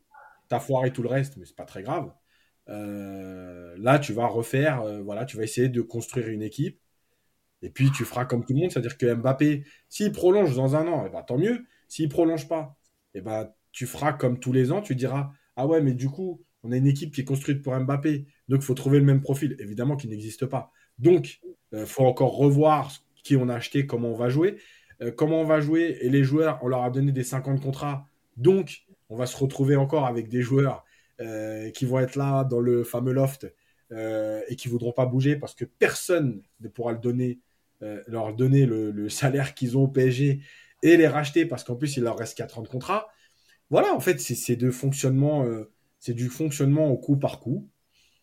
Tant qu'il n'y aura pas, euh, tant que, en fait, tant que l'image, donc la géopolitique, mais l'image et le business seront plus importants, en fait, on n'aura jamais de. En fait, je crois qu'il faut faire une croix, ça veut dire que tu n'auras pas de politique sportive à moyen terme. Parce qu'une politique sportive à moyen terme, c'est ce qu'a fait Liverpool avec Edwards, c'est-à-dire construire une première équipe et puis l'améliorer avec un ou deux gros transferts chaque été, mais au poste qui te manque, parce que la première équipe, elle avait été construite avec des joueurs qui avaient entre 23 et 26 ans, et donc qui avaient au moins 4 ans pour évoluer. Tu les renforçais avec les un ou deux joueurs qui te manquaient à chaque. Là où tu avais ciblé les vrais manques. Donc, par exemple, la première année, je rappelle que c'est le gardien qui te coûte très cher, mais il te fallait un gardien. La deuxième année, il te fallait un milieu de terrain et un défenseur. Tu les as pris, et ainsi de suite. Et donc, euh, tu as construit ton groupe comme ça. Il y avait une politique à moyen, à et long terme presque. Résultat, bah, qu'est-ce que tu as fait? Tu vois, tu vois, par exemple, Liverpool, ils vendent Sterling. Et pourtant, Sterling, à l'époque, c'est un peu euh, le futur crack, c'est un super joueur. Bah, ils se disent, on a rien à foutre. Et rappelez-vous, quand ils vendent Coutinho au Barcelone, Coutinho, quand il, au moment où il est vendu au Barça, c'est exactement l'équivalent d'un gros joueur du PSG de l'époque. Hein, Di Maria et tout, genre, euh, 100 millions, le mec il marquait but sur but, passe décisive, il était en pleine forme. Et là, les mecs ils se sont dit, ok, le Barça veut mettre 100 millions. Merci, ciao. Ça va nous permettre d'acheter les un ou deux joueurs qui nous manquent dans d'autres lignes. Euh, bonne continuation. Et vraiment, alors c'est évidemment pas Mbappé, hein, Coutinho. Mais le, statut de Coutinho à ce moment-là, de Sterling à ce moment-là à Liverpool, il est important. Bah, les mecs, ils se sont dit, OK, vous voulez aller à Manchester City, vous voulez aller à Barcelone Allez-y, nous, on récupère l'oseille, on va construire. À l'arrivée, tu fais deux finales de Ligue des Champions, t'en gagnes une, t'es champion d'Angleterre. Voilà, c'est ça. Nous, on peut pas avoir ça. On peut pas avoir ça parce que, parce que, désolé, je sais que ça fait chier plein de monde parce que j'ai pris des tirs là-dessus en me disant, euh, t'es jaloux de ce que gagne Mbappé, j'en ai strictement rien à foutre. Et tant mieux pour lui qui met 12 générations à l'abri. Bravo. Bravo à sa famille, bravo à lui. Moi, je parle du PSG. Ce qu'on donne à Mbappé, tu peux faire ce que tu envie. Ça te plombe ta masse salariale. Quand tu donnes à un joueur et je vais aller plus loin, élargir au fameux, au fameux trio. Quand tu donnes trois joueurs l'équivalent de 30% de ta masse salariale, même un peu plus, tu ne peux pas construire. Tu peux pas construire. C'est-à-dire qu'après, il te reste 21 joueurs à trouver et il te reste 60% de masse salariale. Non, mais surtout, surtout quand tu as, as, Neymar et Messi dans le même effectif, c'est encore pire. C'est-à-dire que s'il y en avait qu'un seul à la rigueur, tu te dis, bon, c'est le meilleur joueur, c'est normal, tu lui donnes plus. Et puis, et puis le reste, c'est des soldats. Mais là, tu as quasiment euh, trois joueurs au même niveau de salaire même si Mbappé est, au-dessus aujourd'hui. Euh, mais, euh, mais, quand Messi arrive, euh, les trois sont quasiment alignés sur le, sur le même salaire et c'est super, super compliqué ça. C'est vrai que, bah, écoute, on verra, on verra la saison prochaine. dernier débat, messieurs, avant qu'on se quitte. Et je vais donner la parole à, à, celui qui a des origines espagnoles. C'est à mon ami Clément Pernia. On va parler de la dernière rumeur pour remplacer Christophe Galtier. Laquelle J'en ai, ai, plein là. Il y en a plein des C'est l'ex-sélectionneur de la Roja, c'est comme ça qu'on dit, hein, Roja. Euh, exactement, tu dis, J'ai le, bon accent espagnol. Ouais, ouais. C'est parce que tu as, fréquenté les entraîneurs du PSG, sur ça. Mais quand on avait été à Bilbao ensemble pour interviewer Berchiche, je, t'ai laissé faire. Hein, ouais, c'est vrai. J'ai pas, pas beaucoup, euh, je me suis pas beaucoup exprimé en espagnol. Mm, euh, oui, donc je disais ex-sélectionneur de la Roja, ex-entraîneur de, de, de, Barcelone, pardon, évidemment. Euh, c'est la, dernière rumeur. Euh, on sait qu'il a eu des bons, passages, euh, que ce soit à Barcelone et en équipe d'Espagne, moins vers la fin. mais ça reste un, entraîneur qui est, qui est intéressant, qui est aussi exigeant, Luis Enrique. quand tu as entendu cette rumeur, je ne sais pas si tu l'as entendu, mais je pense que oui, on a tous les réseaux, on a tous vu passer l'information. Qu'est-ce que tu en as pensé, toi, Clément? Est-ce que c'est un, coach qui, pourrait, qui, qui serait PSG compatible? Euh, alors déjà, c'est un entraîneur qui a gagné la Ligue des Champions. Ce qui, a priori, euh, peut servir. Parce qu'au PSG, on en a eu qu'un, il me semble, c'est euh, Ancelotti. Ah non, non, non, pas Pochettino, Ancelotti, c'est tout. Non, non, Ancelotti. C'est le seul. Donc, déjà, sur le papier, c'est pas trop mal. C'est une donnée. C'est aussi l'entraîneur de la remontada. C'est aussi, je voulais pas en parler, mais bon, Donc, merci pour tout, c'est pas peine. euh, j'ai été surpris quand j'ai entendu cette rumeur parce que euh, on parlait beaucoup de Mourinho. Euh, on enfin, Mourinho, euh, on parlait de Mourinho pour entre guillemets mettre un coup de balai, un coup de balai. Ou alors on parlait de Thiago Motta pour prendre quelqu'un qui connaît le club, qui va imposer des idées de jeu sur le long terme, etc.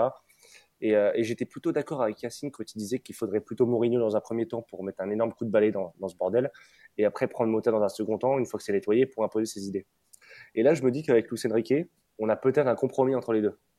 On a peut-être un mec qui a des idées de jeu, euh, qui est passé par le, foot espagnol, qui a gagné avec le Barça, qui a proposé des belles choses avec l'équipe d'Espagne, euh, qui a une légitimité. Très important d'avoir une légitimité au PSG. Euh, on l'a vu avec Galtier, c'est très compliqué quand tu arrives et que tu n'as pas de légitimité, que tu n'as pas d'autorité, que tu peux rien imposer, que tu n'as pas de passé, c'est compliqué. Lui, il a entraîné les meilleurs joueurs du monde donc c'est très important. Euh, il propose un jeu plutôt attractif, c'est important. Il a gagné, c'est important. Euh, voilà. Est-ce que c'est l'homme? Est-ce que, est-ce que te dire que je, me réjouis comme si on avait, on, parlait de Klopp ou de Guardiola parce que tu es sûr qu'il y aura à la fois un jeu flamboyant, euh, des, idées qui seront imposées claires, nettes, précis quand il arrivera? Non, il y a cette, il y a cette interrogation avec Enrique. on, est toujours dans le doute en se disant Enrique, il va arriver et puis il va subir comme les autres une interrogation que j'ai moins avec Mourinho. Mourinho, s'il si, vient, tu, sais qu'il va, il, va s'imposer. Voilà, donc je, suis plutôt séduit par l'idée parce que c'est un bon compromis. Euh, je reste un peu sceptique parce que je me dis qu'il peut lui aussi se heurter aux difficultés que, que rencontrent les, précédents entraîneurs.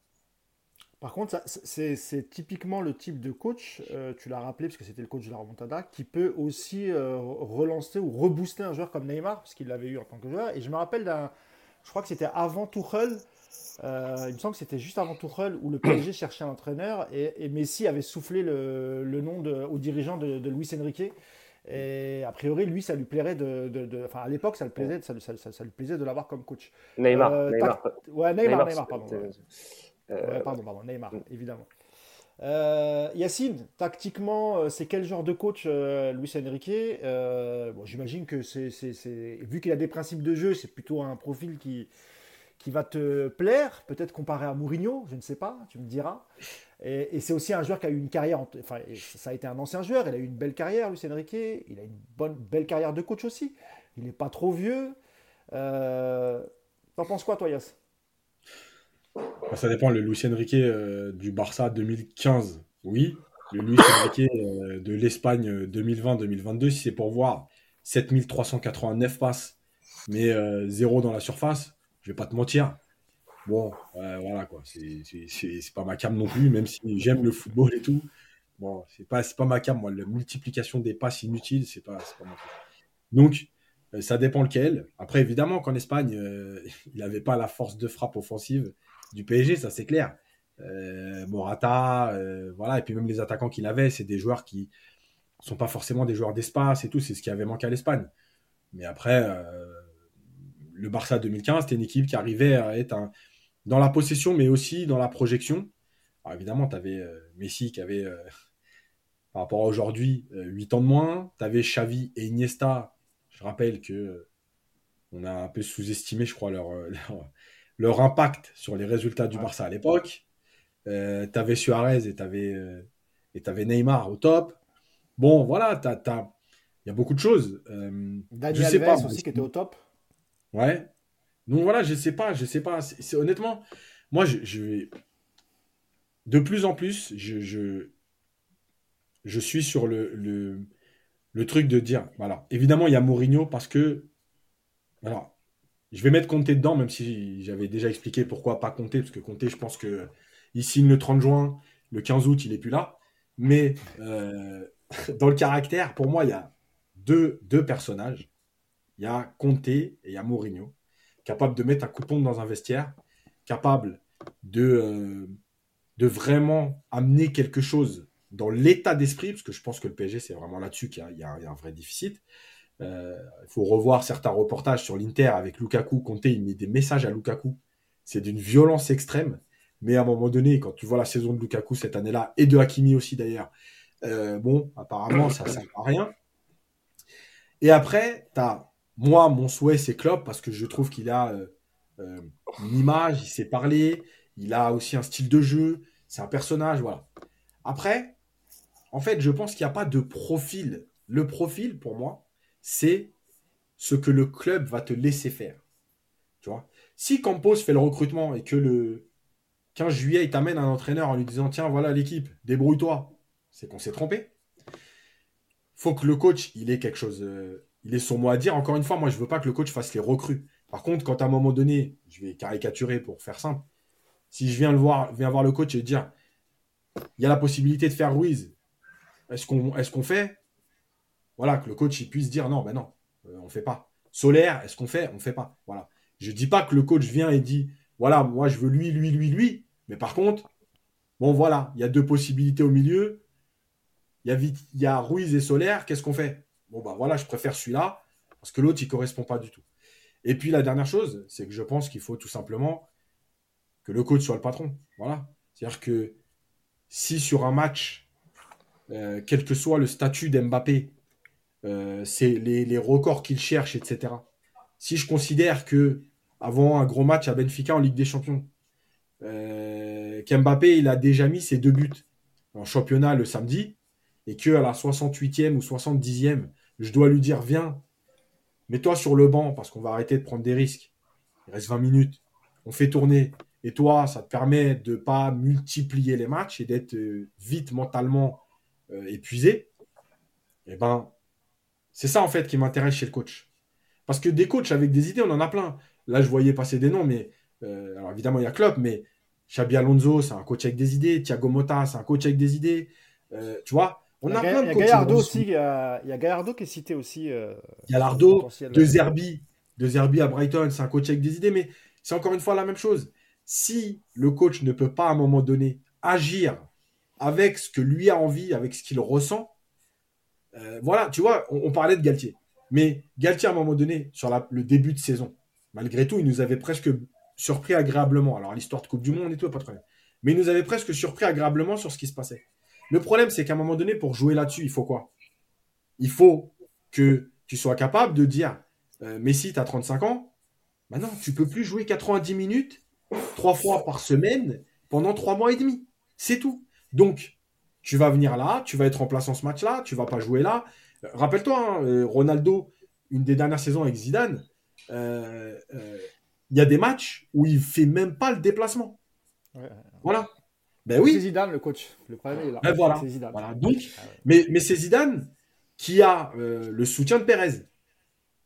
C'est pour ça que je dis. pense que et puis je pense que Zidane, il a, il a, il a cette intelligence pour amener ça avec diplomatie aussi. C'est-à-dire qu'il a, il a pas été, je pense pas qu'il a été frontalement. Tu vois, c'est le genre de coach. Il va, d'abord lui faire un kilomètre de compliments pour lui dire voilà, euh, fais-moi confiance, je suis passé par là, il faut que tu te reposes, etc. Et quand, quand tu es Zidane et tu parles à un joueur comme Ronaldo, bah Ronaldo, il peut que voilà, il peut que se dire bon bah voilà, c'est Zidane. Et, et rappelle-toi qu'avec Benitez, bah, Benitez qui a voulu ah apprendre à tirer des coups francs, eh ben, il s'est fait virer. Voilà, donc c'est pas c'est parce que mais parce que Benitez, il avait été dans l'extrême inverse, c'est-à-dire à la limite, il lui a dit bon, t'es Ronaldo, mais il y a plus de statut, moi tout le monde a égalité. L'autre, il a dit attends frère, ça fait 12 ans que en fait, ça fait 12 euh, ans que je suis en train de faire une carrière de ouf. T'es en train de me dire que je suis au même niveau qu'Asensio là. non mais Benitez, il a fait comme les lions dans la savane, il a voulu marquer son territoire, il a ah, tenté le truc, ça s'est retourné contre lui. Euh, pour finir, as un dernier mot euh, Attends, j'ai, juste, un truc sur les, entraîneurs, parce que, en fait, que je, me rends compte quand on parle là, c'est qu'en fait, on est vachement tiraillé entre deux trucs, parce que on veut, on veut du changement radical, on veut foutre un gros coup de pied dedans, on veut du Mourinho, du Conte, comme l'a dit Yacine. Et en même temps, depuis tout à l'heure, on parle de ce que fait Liverpool, de ce que fait City. Et en fait, en même temps, on veut un entraîneur qui puisse avoir du temps pour imposer ses idées. Donc en fait, ils nous ont tellement mis dans une situation catastrophique aujourd'hui qu'on sait même pas quel type d'entraîneur on veut, parce qu'on aimerait un entraîneur qui foute le bordel. Et en même temps, on aimerait un entraîneur type Xabi Alonso qui vienne, ou Arteta, qui viennent 5 ou 6 ans, et qui, ou, ou 10 ans, comme vous voulez, et qui viennent imposer ses idées. Donc c'est très compliqué, tu vois. Moi, sur le papier, franchement, et je pense qu'on est tous d'accord ici, tu me dis quel entraîneur philosophiquement t'aimerais au PSG, personne dirait Mourinho. Franchement, personne dirait Mourinho. Euh, on dirait tous, euh, qui tu veux d'ailleurs, euh, Guardiola, Xabi Alonso, des mecs qui, des Zerbi, des mecs qui, jouent incroyablement. Et aujourd'hui, tu as un mec comme Yacine quand même. Yacine, on sait quel, quel, quel foot il prône, etc. Il vient de nous dire, j'aimerais que Mourinho vienne. Tu imagines l'état dans lequel ils nous ont mis au PSG, c'est un, truc de fou. Donc voilà. C'est le, même, le même que le Real Madrid avant que Mourinho arrive. Quand il reprend la main et qu'il reconstruit Ouais, le Real qui va, qui va tout gagner. Mais, tant mieux, attends, s'il y arrive, c'est parfait. hein. Ouais, ouais, ouais. D'ailleurs, Clément, tu dis ça, mais, mais, mais, mais c'est vrai que sur les réseaux, j'ai vu beaucoup, beaucoup de, de- de supporters du PSG euh, prôner ce que prônait euh, Yacine, c'est-à-dire euh, on en a, on en a tellement plus, plus rien à enfin, on- on n'a plus rien à perdre, on a tellement souffert qu'on est prêt à subir le jeu de Mourinho qui est entre guillemets, pour reprendre l'expression chère à Yacine, dégueulasse, pas tout le temps, mais dans la Non, grande ouais. majorité, voilà, et qu'on est prêt à ça parce qu'on se dit au moins il n'y a personne qui peut chier sur Mourinho. Enfin, il n'y a aucun joueur qui va pouvoir aller voir Mourinho et lui dire non, je fais pas ça. Et par contre, Yacine, Ça, avec, avec, avec, Mourinho, il faut garder Ramos. hein. Parce que là, ça va être bloc bas, ça va être Ouais. bagarre dans les, bagarre dans les vestiaires. Et là, là, là c'est, c'est- il faut lui filer le brassard. Mais par contre, alors je termine parce qu'on va, faire- on va Alors, terminer, ra- mais juste une chose. Rapidement Ouais, ouais, ouais. pour que Clément euh, soit pas en retard Pour finir. quand même. Euh, juste, il n'y a pas de haine, il y a un message là, il n'y a pas de haine anti-Mourinho, hein, je précise. Mourinho, c'est un Ah énorme non, coach. pas Il du tout. n'y a aucune Mais- haine, c'est juste qu'il a. voilà. On s'éclaterait avec lui en conférence de presse en tout cas. Ça, Ah, c'est ça, c'est clair. Euh, juste pour finir avec ça, euh, ce que je dis sur le coach, pour moi, ça revient aux joueurs, et je vais faire juste une parenthèse vite fait. Il y a plein de joueurs qu'on critique aujourd'hui. hein. Euh, pour moi, il n'y a pas de mauvais joueur. Un joueur, quand il est pro, à quelques exceptions près, évidemment qu'il y a des pros euh, par chance et que euh, ça vaut pas grand-chose. Mais globalement, en tout cas, les joueurs qui sont potentiellement cibles du PSG, il n'y a pas de mauvais joueurs. Il n'y a pas de joueurs nuls, en fait. Il y a juste des joueurs qui ne correspondent pas à certains styles de jeu, déjà. Il y a des joueurs qu'on met dans des mauvaises dispositions. Euh, et c'est ça la différence. C'est-à-dire qu'aujourd'hui, on critique Ruiz, mais peut-être que Ruiz, dans un collectif, avec un rôle défini, tu vois, qui lui correspond, avec un entraîneur, et chacun sait ce qu'il a à faire, sans être obligé de dire je donne le ballon à Messi ou je donne le ballon à Mbappé quand je l'ai, je suis bridé, je suis ceci, je suis cela, et ben peut-être que Ruiz, il s'éclaterait. Donc en fait, c'est toujours pareil, c'est-à-dire que que ce soit les coachs, ou que ce soit les... les- Encore une fois, hein, je prends euh, l'élite, hein, pas, pas la moyenne, mais l'élite, ceux qui, ceux qui sont en fait ciblés par le PSG, Liverpool, City, Arsenal aujourd'hui, enfin bref. En fait, il n'y a pas de mauvais joueurs. Il y a juste des joueurs que tu mets dans des mauvaises conditions. Et tu vois, on peut reprendre Odegaard, même s'il y a la maturité et tout ça. Mais regardez Odegaard, ce qu'il fait Arsenal avec Arteta.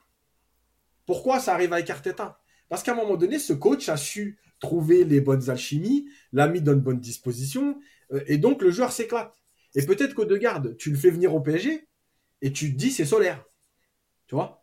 Parce que, encore une fois, quand on aura compris que c'est le contexte et le collectif qui permet à chacun d'être meilleur, et c'est ça le problème. Et le PSG, parce que je dis ça pourquoi? Parce qu'on a, on m'a parlé de Ugart, là, le joueur de Lisbonne. Rapidement. Yas, parce qu'il faut vraiment Ouais. qu'on y aille, mon ami. Le- Parce que toi, tu dit joueur- rapide, mais.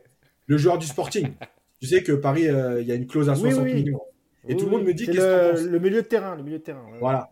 En fait, je vais vous dire la même chose que tout le monde, c'est-à-dire que bon joueur, il y a de l'impact, c'est un joueur de caractère.